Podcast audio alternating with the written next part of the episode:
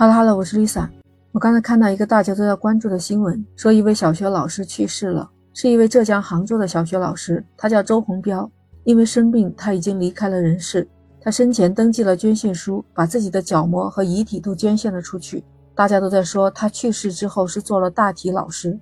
跟你说一下，大体老师就是解剖医生对遗体捐献者的一种尊称。之所以称为老师，意思就是捐献者用他们自己的身体为医学和科学做出了贡献，这是对遗体捐赠者表示的一种尊敬。医学界的学生们，他们会从遗体捐献者的遗体躯体上面掌握丰富的人体基本知识。在度娘上面是这么写的：让学生们去感受救死扶伤的深刻内涵。这些遗体是医学生们第一个手术的患者，也是医学生们的老师，所以他们被称为大体老师，也被称作为无语良师。真的很敬佩这位周老师，他今年才五十五岁，但他有三十七年的教学生涯，带过上千名的学生。据说学生家里面只要有困难，他都会出手相助。也正是因为他的善举，让我们这些从来都不认识他的人都记住了他。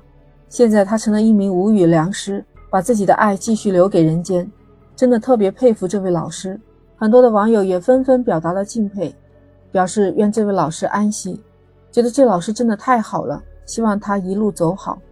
真的看到那些评论，真的太让人泪目了。你看他的照片，就是一个很普通的短头发的大姐姐，她很平凡，但是却真的很伟大、很高尚。